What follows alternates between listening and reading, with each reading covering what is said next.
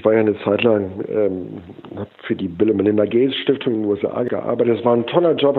Wir hatten tolle Kollegen, wir hatten geniale Projekte. Ich war viel auf der Achse. Aber irgendwann war dann auch klar, ähm, nach, ich sag mal, ungefähr zwei Jahren, so, das kann es jetzt nicht gewesen sein. Da bleibt einfach meine Familie und meine Kinder vor allen Dingen auf der Strecke. Und das war dann so eine Entscheidung zu sagen, nee, also dann geht das so nicht weiter. Also muss man dann irgendwie, oder muss ich einen Weg zurück nach Deutschland finden. Hast beruflich schon so einiges erreicht und fragst dich zugleich immer wieder mal, was will ich wirklich? Wie will ich leben und arbeiten?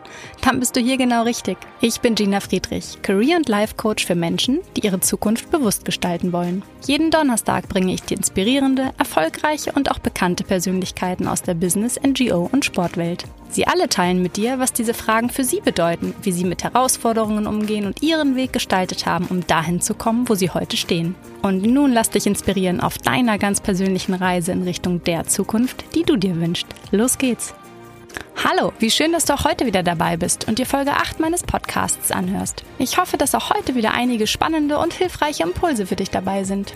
Heute lernst du Dr. Jörg Maas kennen, dessen Herz schon immer für die Bildung schlägt. Bevor er CEO der Stiftung Lesen in Mainz und Vorsitzender des europäischen Netzwerkes EU Read wurde, war er geschäftsführender Vorstand der Stiftung Jugend forscht. Zu weiteren spannenden Stationen gehörten seine Rollen als Europakoordinator der Bill und Melinda Gates Stiftung in Seattle und die Rolle als Geschäftsführer der Deutschen Stiftung Weltbevölkerung. Studiert hat er mit den Schwerpunkten rund um Science, Education und Technology, unter anderem an der Harvard University sowie den Harvard und Stanford Business Schools. Im Gespräch erzählt Jörg uns unter anderem, wie und warum er die Entscheidung traf, die Gates Stiftung zu verlassen, wieso man sich selbst nicht ständig mit anderen vergleichen sollte und warum er Erfolg als einen sich entwickelnden Muskel beschreibt. Wir sprechen über das Verlassen von Komfortzonen, dem sich selber treu bleiben und erfahren, dass sich für ihn erst im Rückblick ein roter Faden auf seinem Weg zeigte. Hallo Jörg. Hallo Gina. Ich freue mich wirklich sehr, dich heute hier im Podcast-Gespräch dabei haben zu dürfen und ja, zu erfahren, wie du für dich den richtigen Weg gefunden und bis heute gestaltet hast. Also noch einmal herzlich willkommen. Ja, vielen herzlichen Dank für die Einladung und ich finde dein Projekt toll und ähm, wenn wir damit halt anderen auch eine Inspiration oder eine Idee zumindest geben könnten, würde ich mich freuen. Ja, das machen wir jetzt mal gemeinsam. Ähm, lustig war das, als ich jetzt kürzlich in einer Gruppe von Freundinnen und Freunden davon erzählte, dass ich dich als Geschäftsführer der Stiftung Lesen für diesen Podcast gewinnen konnte, haben sie direkt von vielen Erfahrungen aus ihrem Alltag mit ihren Kindern in der Kita und Grundschule berichtet und auch erwähnt, dass eben vieles davon durch eure Stiftung erst möglich wurde. Ähm, ja, da habe ich mich direkt nochmal gefreut. Erzähl uns doch vielleicht einfach mal kurz einleitend, warum ist es heute mehr denn je, auch hinsichtlich der erwachsenen Menschen, so relevant, was ihr als Stiftung fördert? Gerne. Ähm, in Deutschland leben im Moment ungefähr 6,2 Millionen funktionale Analphabeten. Und das sind erstmal nur Erwachsene, also Menschen zwischen 18 und 64 Jahren, die nicht richtig lesen und schreiben können. Die Zahl ist das ist irre, das würde man auch gar nicht vermuten in einem Land, was ja normalerweise sich ja auch selber gerne nennt, das Land der Dichter und Denker.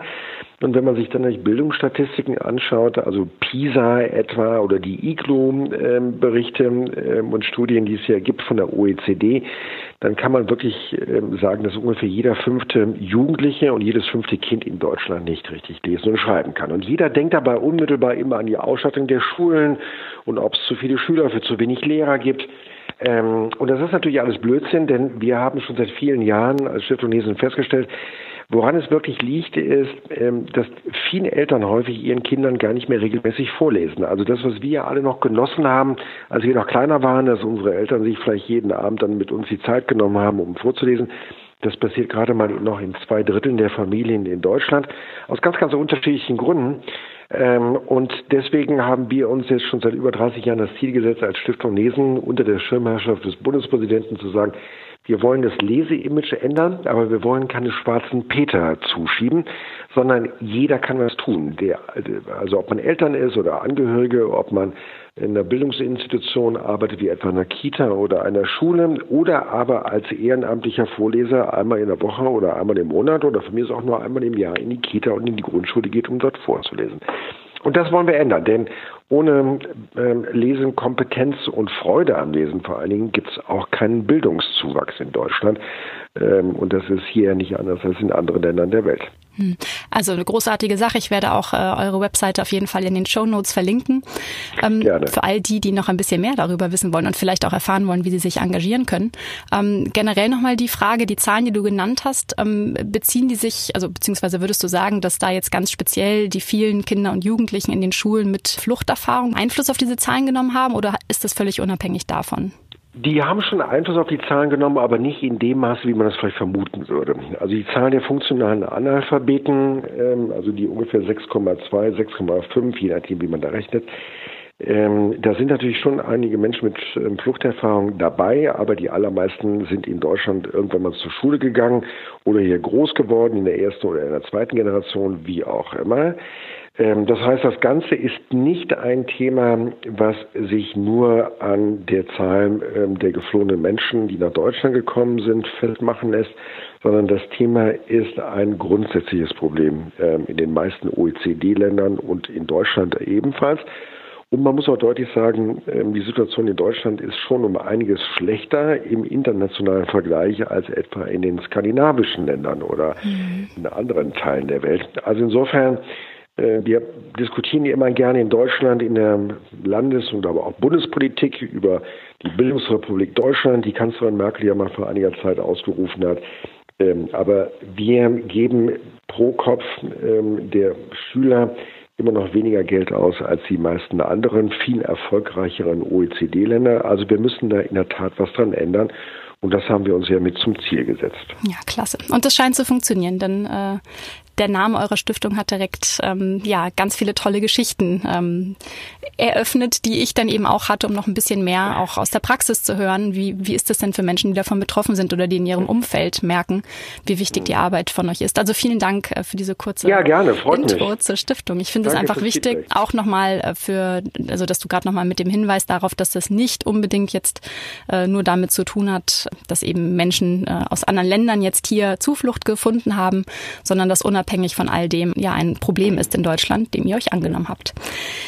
Jetzt haben wir zu deinem beruflichen Werdegang ja eben in der Intro schon äh, ein bisschen was gehört und einen kleinen Einblick erhalten. Aber jetzt mal ganz fernab deiner heutigen Rolle als CEO der Stiftung lesen. Wer ist Jörg Maas?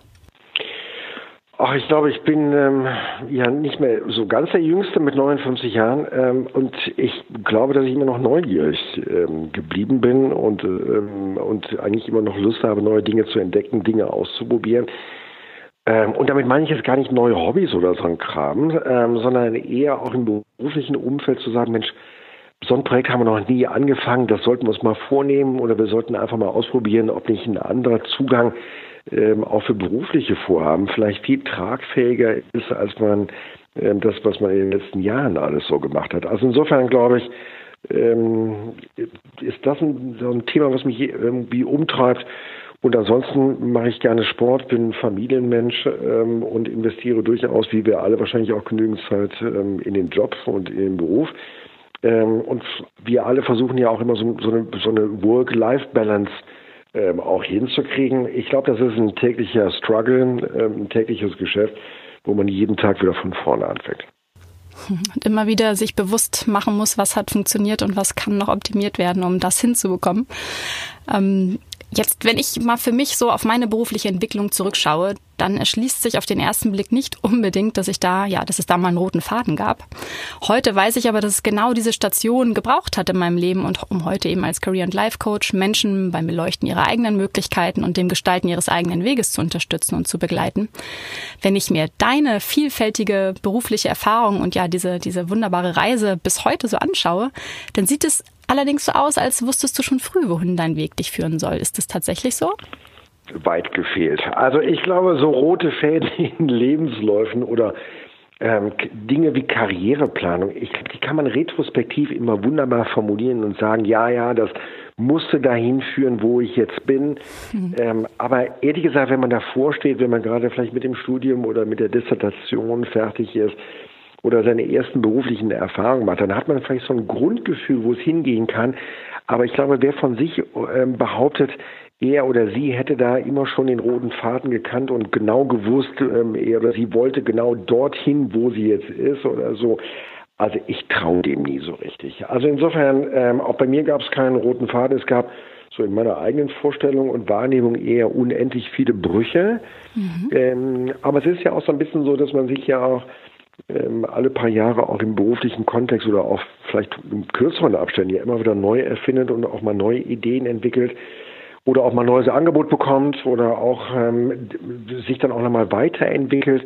Ich glaube, das Wichtigste ist, ähm, ich glaube, sich selber treu zu bleiben. Das ist ja manchmal leichter gesagt als getan. Also sich selber treu bleiben heißt vielleicht eher, oder hieß bei mir auch, zu schauen, also was treibt mich um, macht mich der Job glücklich oder macht er mich nicht glücklich? Also ich war ja auch mal eine Zeit lang ähm, in den USA, habe dann für meine Doktorarbeit gearbeitet und ähm, kam dann auch wieder zurück nach Deutschland, hatte eine Assistentenstelle, hätte dann, hab dann ja auch promoviert, aber ähm, da war sicherlich teilweise auch die Erwartungshaltung bei meinem Doktorvater, äh, ich dann weitermache, aber mir war dann relativ schnell klar, ähm, nur im akademischen Betrieb zu bleiben, das hätte mich nicht glücklich gemacht und habe dann die entsprechenden Schritte auch unternommen. Aber ich glaube, man muss da einfach sehr darauf achten, so wonach steht einem der Sinn, was macht gerade Spaß, also Spaß, damit meine ich jetzt nicht nur, dass wir immer nur Spaß ähm, getrieben irgendwelche Entscheidungen treffen sollten, aber einfach auf die, auf die Stimme im Bauch zu hören und danach auch so ein bisschen sein Leben auszurichten.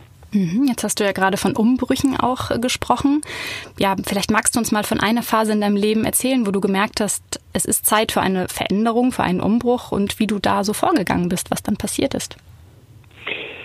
Also ich glaube, äh, jeder von uns hat ja wahrscheinlich also mindestens ein gutes Dutzend von verschiedenen Phasen, äh, wenn man darüber nachdenkt. Ähm, bei mir war es so, ähm, ich war ja eine Zeit lang ähm, für die Bill und Melinda Gates Stiftung in den USA gearbeitet. Es war ein toller Job, wir hatten tolle Kollegen, wir hatten geniale Projekte, ich war viel auf der Achse. Aber irgendwann war dann auch klar, ähm, nach, ich sag mal, ungefähr zwei Jahren, so, das kann es jetzt nicht gewesen sein. Da bleibt einfach meine Familie und meine Kinder vor allen Dingen auf der Strecke. Und das war dann so eine Entscheidung zu sagen, nee, also dann geht das so nicht weiter. Also muss man dann irgendwie, oder muss ich einen Weg zurück nach Deutschland finden und bin dann auch bei Jugendforsch gelandet in Hamburg. Ähm, also ich, ich glaube, bei, bei solchen Brüchen ist immer so, dass man auch so ein bisschen schauen muss. Also eine Zeit lang geht es ja ganz gut. Eine Zeit lang reist man dann gerne, ist viel auf der Achse, ähm, sammelt eine Menge Frequent Flyer Meilen. Manche Leute sind da auch furchtbar stolz drauf, irgendwie, wenn sie das tun ähm, und dann anschließend mit dem Auto direkt am Flieger abgeholt werden, statt wie alle anderen Menschen dann irgendwie zu Fuß irgendwie da die Gangway lang zu laufen.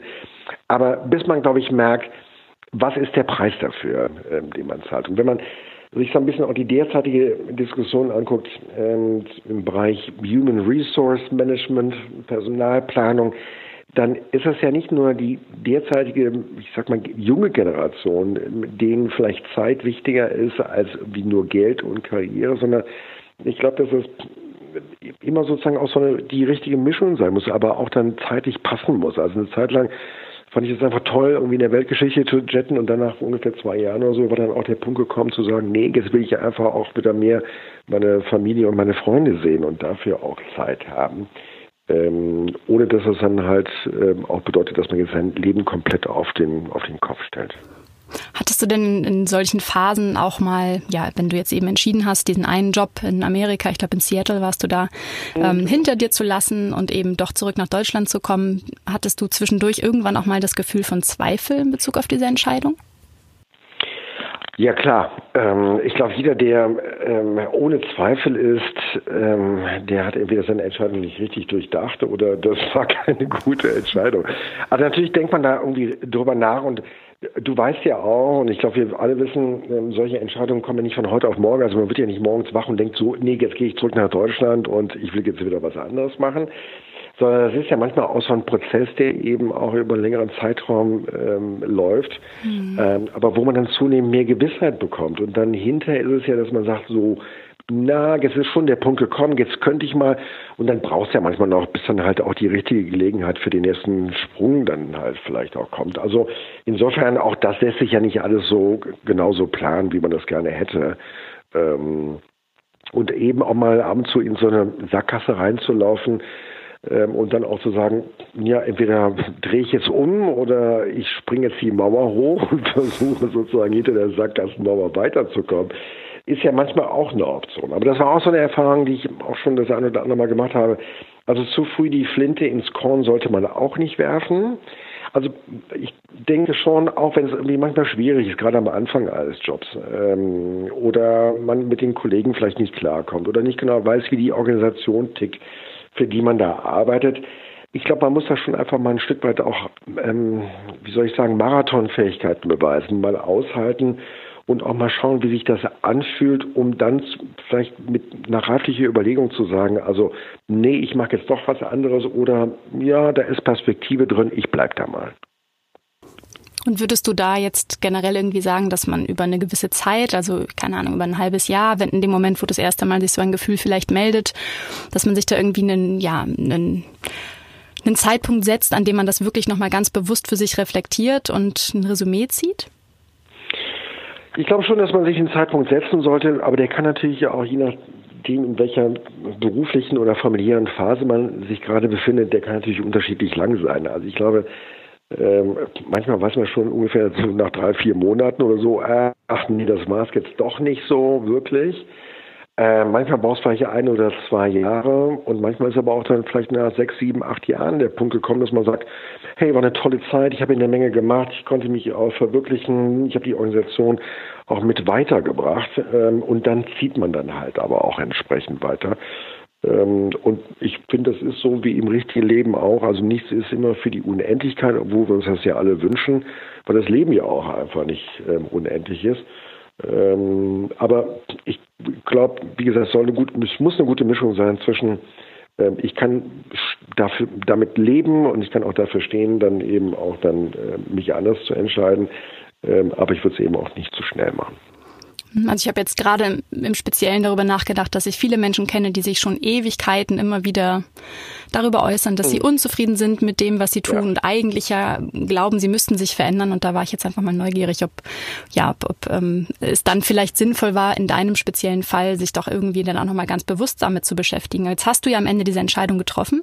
Wer oder was war denn ja eine ganz besonders große Hilfe oder was hast du getan, um tatsächlich diesen Entschluss für dich final zu fassen?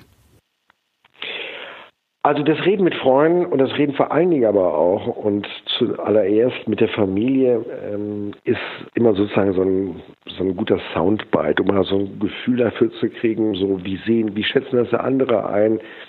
Ähm, denn manchmal hat man ja von sich und seinem Arbeitsumfeld, was man ja dann so beschreibt, vielleicht eine ganz andere Vorstellung ähm, als, was weiß ich, Freunde oder auch vor allen Dingen die Familie, die sagen, Mensch, das bist du gar nicht, was du da gerade machst, das passt gar nicht zu dir oder zu deinem Naturell oder es passt gerade gut und so bleib doch einfach dabei und schau einfach mal, wie sich das entwickelt. Ich glaube, also ähm, da bin ich ein großer Fan wirklich davon, ähm, auch mit Freunden und mit Bekannten darüber zu sprechen. Und das, was du gerade auch beschrieben hast, mit dem ja, ich, das war damals, als ich in Berlin war, äh, gab es dann ja ganz viele Freunde in Berlin, die sagten, ja, jetzt bin ich schon so lange in Berlin und eigentlich müsste ich ja nochmal wieder weg. Und keiner von denen hat damals den Absprung geschafft, weil mhm. natürlich Berlin die tollste Stadt ist, weil es da so viel Kultur gibt, weil man da alles Mögliche machen kann, was man irgendwie in anderen ähm, Teilen Deutschlands vielleicht nicht in der Form machen kann oder konnte. Ähm, aber keiner hat den Absprung geschafft. Und dann, da bin ich ein großer, wirklich ein Fan davon zu sagen, wieder, ich jammer da nicht mehr, dann bleibe ich da. Ähm, oder ich sage, nee, ich muss mich jetzt verändern. Und dann würde ich aber auch mich dann innerhalb von einem Jahr oder so dann halt mal auch auf die ähm, auf, auf die Beine stellen, äh, meinen Kram packen und dann mal sehen, wo es dann hingeht. Hm. Tatsächlich ist mir der Abschied von Berlin nicht so schwer gefallen. Ähm, du hast jetzt gerade davon nochmal berichtet, dass das Reden mit Familie und Freunden unheimlich wichtig war. Ich selbst habe auch jetzt in, im, ja, in meiner Arbeit als Coach ganz oft die Situationen, dass Menschen glauben, dass zum Beispiel die Familie das nicht mitträgt oder dann enttäuscht wäre oder irgendwie, ja, ja, vielleicht einfach nicht so optimistisch dem Ganzen gegenübersteht, wie man selbst vielleicht, auch wenn es jetzt um eine große berufliche Veränderung geht. Und wenn die Menschen dann aber tatsächlich überhaupt mal ins Gespräch gehen mit ihren Lieben, ganz oft merken, Mensch, das ist, das, dass sie ganz andere Vorstellungen davon gehabt haben, wie die möglicherweise reagieren und dass das dann auch unheimlich entlasten kann auf dem Weg hin zu einer Entscheidung, in welche Richtung auch immer. Das äh, wollte ich da noch mal kurz ergänzen. Ich weiß nicht, ob dir das auch so Ich glaube, ich glaube, du hast du vollkommen recht äh, mit dieser Beobachtung. Ich, ich sehe das auch so. Also ähm, manchmal ist ja so, dass man denkt, der andere ähm, ist sozusagen entweder festgefahren oder will A, aber dafür B nicht oder umgekehrt. Und erst dann, wenn man sagt, Mensch, ich kann mir aber vorstellen, kannst du nicht auch vorstellen, das zu machen? Also das war damals so eine Idee, als ich in der, der Stiftung Weltbevölkerung gearbeitet habe, ähm, hätte ich mir durchaus eine Zeit lang vorstellen können, auch ähm, nach Afrika zu gehen ähm, und bestimmte Aufgaben auch von dort zu erledigen. Aber äh, dann bedarf es eben auch so einer Familienentscheidung zu sagen, man macht das gemeinsam oder man macht das nicht gemeinsam. Ähm, aber das muss man dann einfach mal thematisieren und ähm, manchmal kommen da ganz überraschende Lösungen dann auch ja. zustande.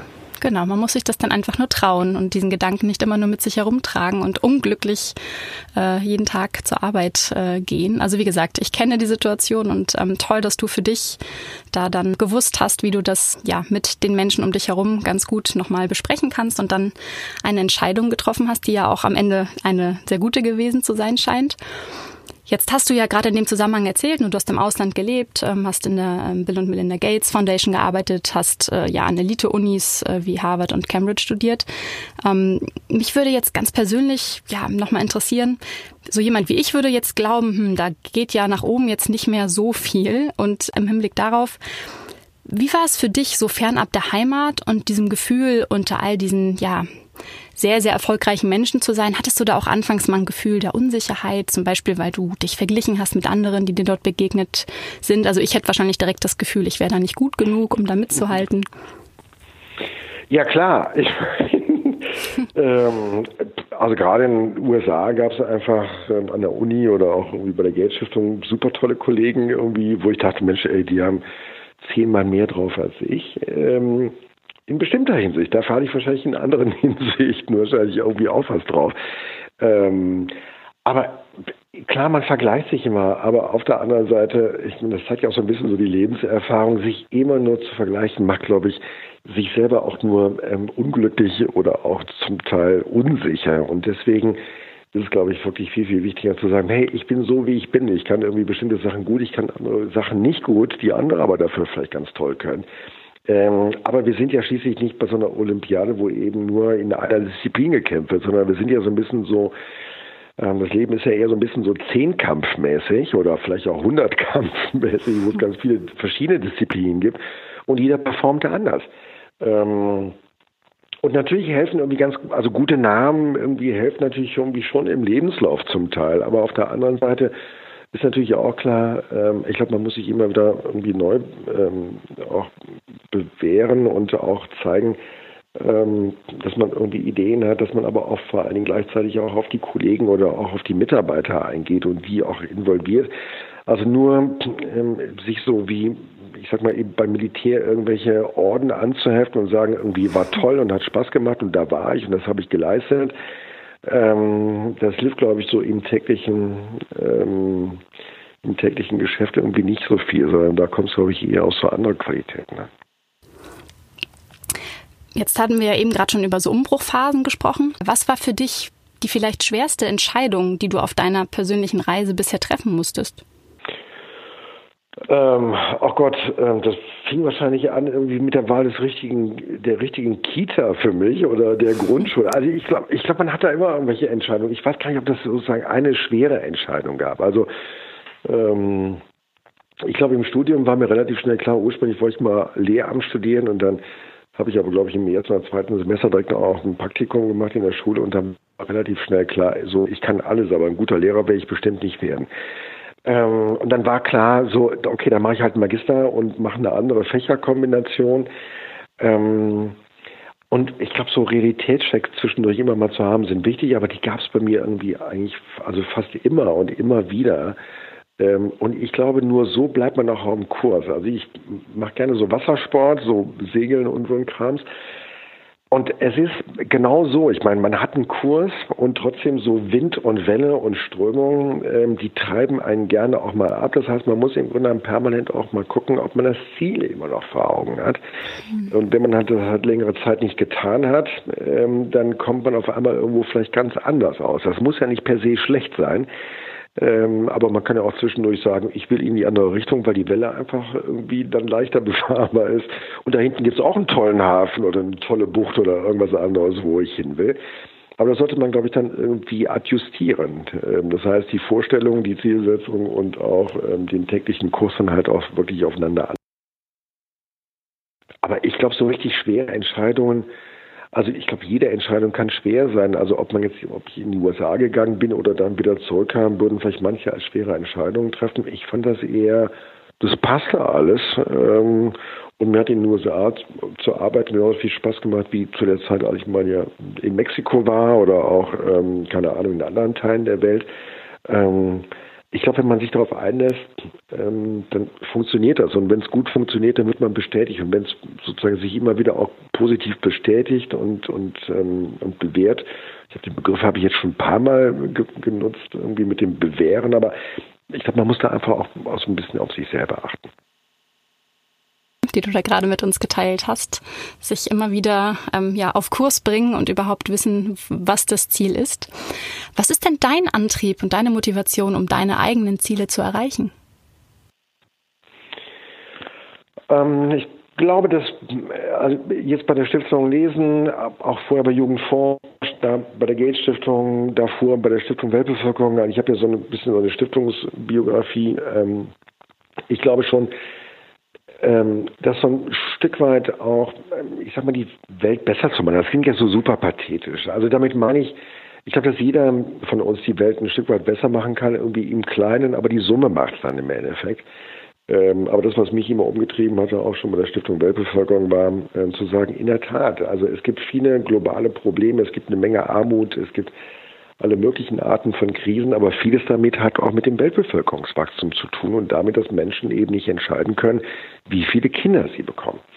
Ähm, was mich bei Gates so umgetrieben hatte, war in der Tat, wie kriegen wir ähm, wie kriegen wir Impfstoffe ähm, oder auch Kontrazeptiva zu Menschen in Entwicklungsländern, ähm, wo die WHO oder auch die Gesundheitsträger es nicht schaffen, dort Medikamente hinzubringen, gleicher, gleichermaßen, aber kommt in die hinterletzten Gegenden ähm, in Afrika, Asien und Lateinamerika ähm, volle Colaflaschen, Coca-Cola kommt hin und leere Colaflaschen kommen wieder zurück, werden wieder aufgefüllt, recycelt, alles andere. Das heißt, warum schaffen wir es nicht, gesundheitliche Situationen weltweit zu verbessern, ähm, obwohl es im Grunde genommen Anbieter eben wie Coca-Cola ähm, gibt, die sowas schaffen.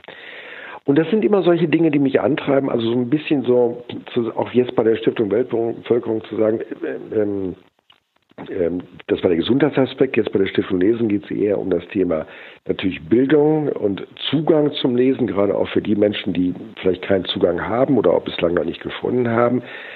Weil ich schon der festen Überzeugung bin, ähm, wenn es uns allen gesundheitlich und auch von den Bildungsstandards besser ginge, ähm, dann hätten wir bestimmte politische Entwicklungen nicht. Dann gäbe es bestimmte Diskussionen zum Thema Umweltschutz oder Ernährung oder ähnliches nicht.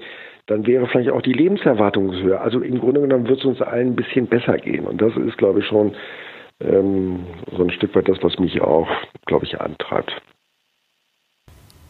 Vielen Dank ähm, für die Erläuterung dessen einmal. Wenn du jetzt für dich mal Erfolg definieren würdest, ja, wie, wie würdest du es beschreiben und hat sich ja diese Definition vielleicht im Verlaufe der Zeit auch geändert? Ich glaube, Erfolg ist auch im Wesentlichen mit sich selbst im Reinen zu sein. Ähm, nach dem Motto, also nur dann, wenn ich mir, wenn ich mit mir selbst im Reinen bin, kann ich mir auch vernünftige Ziele setzen und bin dann auch hinterher in der Lage, diese Ziele zu erreichen. Aber ich glaube, ähm, Erfolg ist auch nicht nur einmal was geschafft zu haben, also einmal unter, keine Ahnung, acht Sekunden die 100 Meter gelaufen zu haben oder einmal den Marathon geschafft zu haben, sondern im Grunde genommen, ja, wie so Muskel sich ja auch permanent irgendwie verändern, wenn man sie eben auch benutzt. Ich glaube, der eine Erfolg sollte in der Regel immer auch die Voraussetzung sein, um den nächsten Schritt nochmal zu machen, also immer nochmal einen draufzulegen. Und ich bin schon auch, also bei uns, bei hier bei der Stiftung äh, Lesen, haben wir schon ungefähr 50 Mitarbeiter. Was wir schon immer versuchen, ist zu sagen, irgendwie, wie können wir diese Komfortzonen, die jeder von uns hier hat, wie können wir die permanent erweitern und wie können wir auch die Komfortzone der Stiftung erweitern? Also neue Ideen, neue Projekte, neue Verfahren, ähm, auch nochmal Dinge nochmal komplett anders zu machen, als wir die vielleicht in der Vergangenheit gemacht haben. Ähm, ich glaube, daran besteht Erfolg eben nicht das einmalige Erreichen eines Ziels, sondern so sich permanent eben auch so zu pushen. Und wenn es eben nur manchmal so Millimeter noch weiter geht, aber Ich habe dieses Millimeterchen oder diese, diese, dieser kleine Zuwachs dann, ähm, den man immer dann nochmal weiter treibt. Ich glaube, dass das schon irgendwie so eine Art von Erfolgsstreben ist, was vielleicht wichtiger ist, als sozusagen nur zu sagen, das war toll und das habe ich klasse gemacht. Hm. Jetzt sagst du, oder hast du gerade gesagt, dass es auch darum geht, Dinge, die man in der Vergangenheit irgendwie anders gemacht hat, vielleicht nochmal zu überdenken und eben anders anzugehen. Welche Gewohnheiten und Verhaltensweisen, die du für dich in den letzten fünf Jahren ja, dir angeeignet hast, haben denn in deinem Leben einen großen Unterschied bewirkt? Ich glaube genau das, was ich gerade gesagt habe, also die Komfortzone immer so ein bisschen zu erweitern. Ich meine, Komfortzone haben ja die unangenehme Angewohnheit, dass sie immer kleiner werden, also die schrumpft ja ähm, wenn man sie nicht permanent pusht. Ähm, und ich glaube, was ich schon äh, gemacht habe, was viele ja alle anderen ja auch machen, ist immer zu gucken, so gibt es irgendwas Neues, kann ich noch irgendwas verändern. Also auch so eine permanente Unruhe und die nicht nur als Unruhe, als so eine belastende Unruhe zu empfinden, sondern eher auch so als so ein, wie soll ich sagen, Kreativpotenzial auch zu nutzen, ähm, um selber dann auch zu sagen, ach, lief gut, aber da können wir noch einen drauflegen. Oder ähm, dieses Projekt haben wir jetzt mal an Land gezogen oder entwickelt, werden dann noch eine zweite Idee. Das kann manchmal für, die, für das Umfeld nervig sein. Ich merke das auch in meinem beruflichen Umfeld, dass ja Leute sagen, Mensch, kannst du nicht einfach mal uns in, in, in Ruhe lassen und irgendwie uns den Job machen lassen? Machen wir ja auch größtenteils. Aber ehrlich gesagt, wenn wir immer nur das täten, was wir immer schon seit 30 Jahren gemacht haben oder so, ich glaube, dann, ähm, dann würden wir keine Relevanz haben, dann würden wir keine Sichtbarkeit haben, dann würden wir auch keinen Projekterfolg haben bei dem, was wir tun.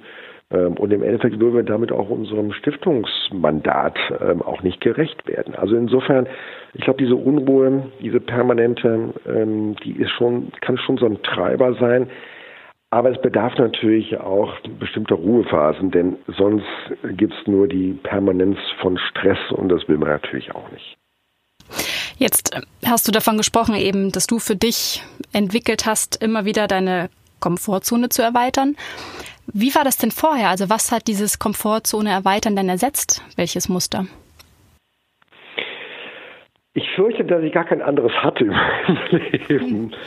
Ähm, also ich war immer schon neugierig, ähm, Dinge ausprobieren, die ich vielleicht vorher nicht gemacht habe. Ich war immer schon neugierig auf andere Menschen in anderen Ländern und anderen Kulturen und anderen Ansätzen. Ähm, also ich, ähm, ich glaube, dass ich früher nicht so, sagen, so ein, so ein trägerfauler Sack war und auf einmal habe ich dann irgendwie so dieses Verlassen der Komfortzone für mich entdeckt, sondern ich glaube schon, dass er so ein bisschen auch so eine Naturellfrage war. Ähm, und ich glaube, man kann auch über sein Naturell, also man kann das irgendwie ein Stück weit verändern, aber man kann es ja auch nicht irgendwie komplett irgendwie ähm, zurückdrehen oder ähm, um 180 Grad wenden. Ich glaube, das geht ja auch nicht. Ich würde bei meiner letzten Frage tatsächlich nochmal bei diesem Thema Komfortzone äh, verlassen bleiben im Sinne von viele Menschen ähm, ja beschäftigen sich immer mehr mit der Frage, ne, was will ich eigentlich wirklich? Was ist mein Weg? Und wenn diese Menschen, die dabei vielleicht auch ihre Komfortzone dann tatsächlich verlassen müssen, ähm, ja sich fragen, ob sie da, wo sie beruflich sind und wo sie beruflich stehen, noch richtig sind. Was wäre deiner Meinung nach ein guter erster Schritt, um ihren ganz persönlichen Weg zu finden? Ich glaube, dass ähm, mal Dinge auszuprobieren, ähm, hilfreich sein kann. Und damit meine ich jetzt nicht einfach zu sagen, nach 16 Jahren in einer bestimmten Branche, wo man gearbeitet hat, dann zu sagen, so, ich verlasse jetzt die Branche, mache jetzt komplett was Neues, so dieses Aussteigermodell.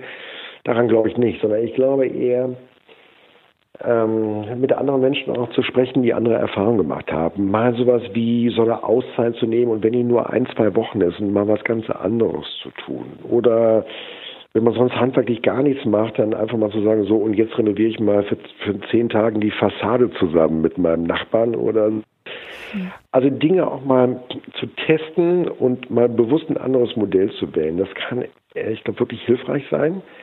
Ähm, und dann merkt man ja auch, ob das ein tragfähiges Produkt ist oder nicht. Also bei mir war klar, ich habe das in der Tat mit der Fassade und meinem Nachbarn mal gemacht. Ähm, und mir war klar, ja, ich kann das, aber das wird mir jetzt nicht mein mein großes Hobby werden, irgendwelche Fassaden zu streichen oder, oder da irgendwelche Platten dran zu nageln. Ähm, und trotzdem war ich dahinter Bammi stolz, dass ich das irgendwie geschafft habe. Ähm, Aber ich glaube, dieses Gefühl, was man da mitnimmt, gar nicht so sehr die konkrete Erfahrung oder auch nur die Kompetenz, dass man dafür irgendwas gelernt hat, irgendwie einen Nagel gerade reinzuschlagen statt krumm, aber die Erfahrung, dann da rauszukommen, also ich glaube, dass das zum Beispiel solche minimalen kleinen Schritte sind, die einen weiterbringen kann. Ähm, bis hin zu dem Punkt, dass man vielleicht sagt, Mensch, ich wage jetzt mal was ganz anderes. Die Voraussetzungen sind privat, beruflich, sonst wie irgendwie ganz günstig. Ich mache das jetzt einfach mal. Und manchmal gehört eben auch eine wirkliche Portion Mut dazu, ähm, vielleicht wenn nicht die ganzen Rahmenbedingungen günstig sind, dann zu sagen, ich mache es trotzdem. Ähm, denn was kann schon schiefgehen? Ähm, irgendwie auf meine Beine falle ich ja sowieso immer wieder zurück. Ähm, und ehrlich gesagt, ähm, jetzt in der momentanen Situation, wo man ja wirklich als gut ausgebildeter Mensch ja auch wirklich häufig die Wahl hat, ähm, welche Jobs man jetzt ähm, nehmen möchte. Ich glaube, ähm, die Risiken sind im Moment sehr, sehr überschaubar. Das war sicherlich nochmal vor 20, 30 Jahren ganz anders.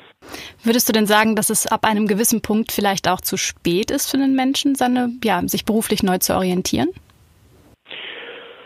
Ich glaube, da gibt es bestimmt ähm, so Zeitpunkte, wo jeder für sich sagen könnte, jetzt ist zu spät, jetzt bleibe ich dabei. Ähm, aber dann, ich glaube, dann würde ich dem Gefühl auch folgen ähm, und sagen, dann ist es vielleicht für die zu spät. Ähm, für manche ist mit, ist mit 20 zu spät, aus Berlin zu gehen. Mit andere, für andere ist es mit 50 zu spät, nochmal einen neuen Job anzufangen. Und andere verändern sich aber auch im zarten Alter von 80 nochmal. Ähm, und deswegen, ich glaube, da, da muss jeder so seine eigene Matrix entwickeln ähm, oder auch sein eigenes Gefühl um dann entscheiden zu können, so bin ich noch bereit, mich zu verändern oder bin ich es nicht. Genau, bin ich bereit? Habe ich die intrinsische Motivation? Gibt es etwas da draußen, was mich so reizt, was es das wert macht, das zu wagen? Das äh, sind wahrscheinlich ganz, ganz wichtige Punkte. Jörg, ich danke dir sehr für diese spannenden Geschichten aus deinem Leben und die Erfahrungen, die du hier heute geteilt hast mit mir und den Zuhörenden. Ähm, ich freue mich darauf, äh, ganz bald wieder von dir zu hören und zu lesen und vor allen Dingen darauf, diese Folge jetzt hier ähm, mit allen geteilt zu haben. Herzlichen Dank. Danke dir, Gina, und hat total viel Spaß gemacht mit dir. Das fand ich auch. Bis ganz bald. Ciao, Jörg. Danke dir. Tschüss. Tschüss.